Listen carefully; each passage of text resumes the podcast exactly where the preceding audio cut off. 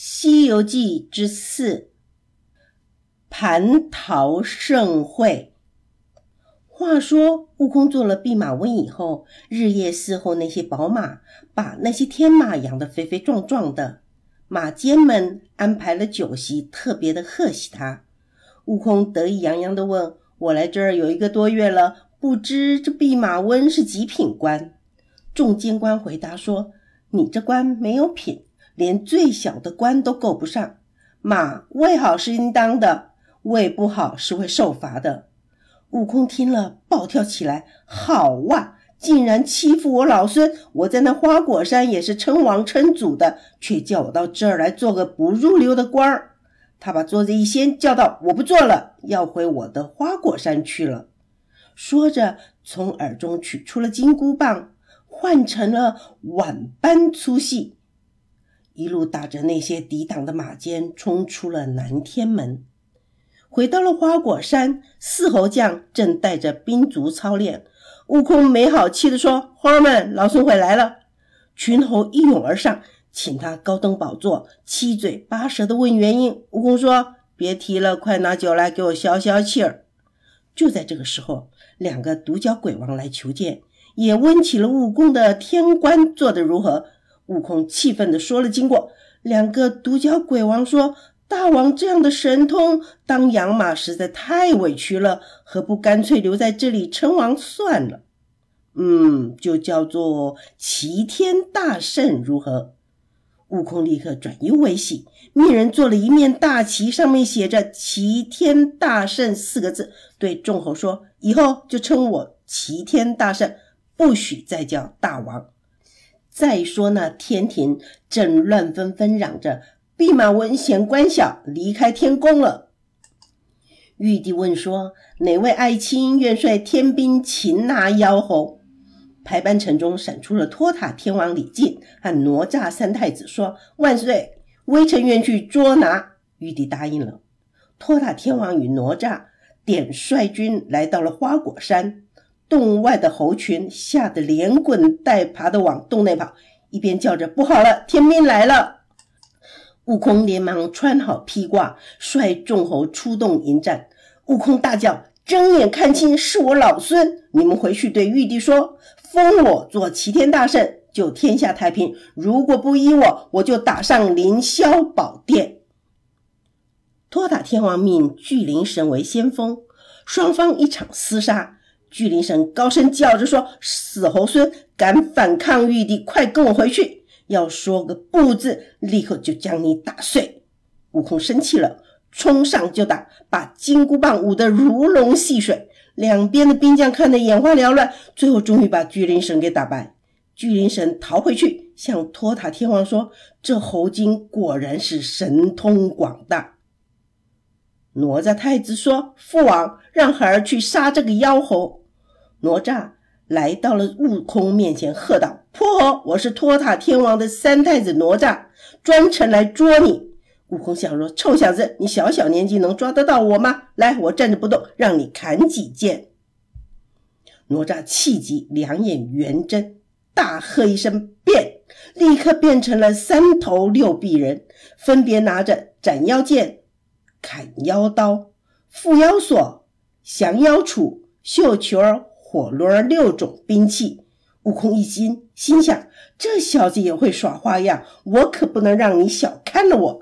立刻也变成了三头六臂，金箍棒晃一晃，变成了三条。这一场杀得地动山摇，天昏地暗，斗了三十多回合，分不出胜负。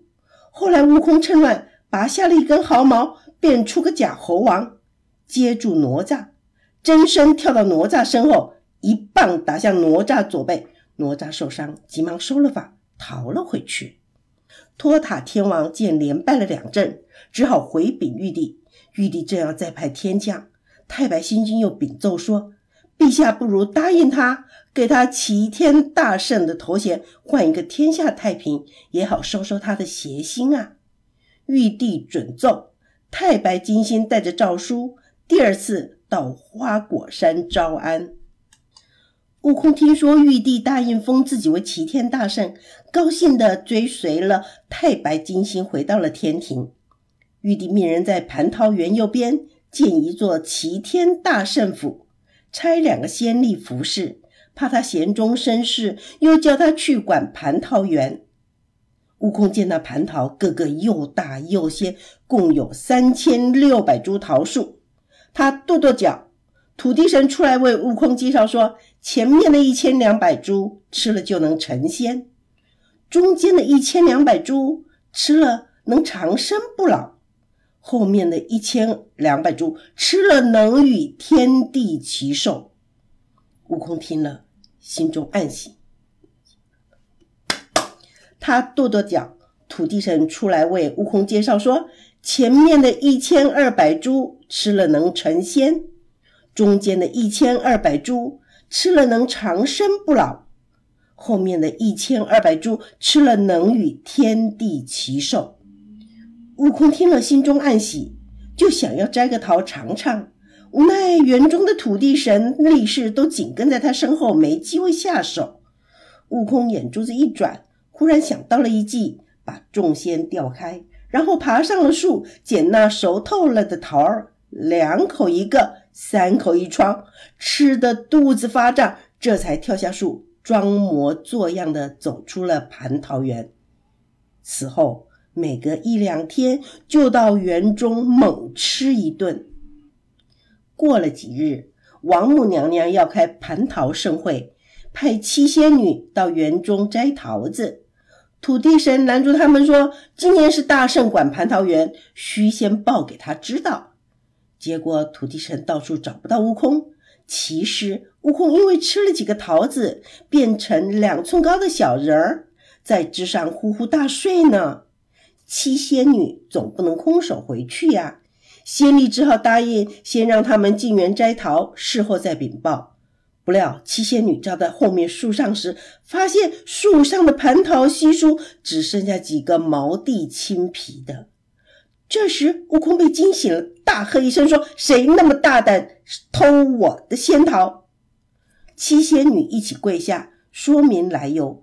王母娘娘设宴，不知请的客人是谁，有没有请悟空我呀？七仙女回说：“没有。”悟空红眉一皱，心想：不请我，我就不请自来。悟空念起了咒，施了定身法，把七仙女定在原地不能动，然后乘祥云直奔瑶池而去。半路上撞见了赤脚大仙，心生一计，骗大仙们说玉帝请他们先到通明殿，再回来赴宴。大仙也并没有多想，转身往通明殿去了。悟空摇身一变，变成了赤脚大仙，来到了瑶池。宴席已经摆好，众仙都还没来，悟空又变回了原样，左瞧右看，手脚发痒，琢磨着要先吃什么呢？一阵酒香扑来，悟空口水止不住，快要流下来了。他跳过去，端起酒缸灌了几口。没想到喝下仙酒，立刻就醉眼朦胧，东倒西歪。心里虽然还清醒着，想要回府去睡觉，可是不知怎么的，一路跌跌撞撞的闯进了太上老君的丹房里。老君不在，丹炉旁的葫芦里装着炼好的金丹。悟空抓起了葫芦，倒出了仙丹，像吃炒豆子似的吃得下去。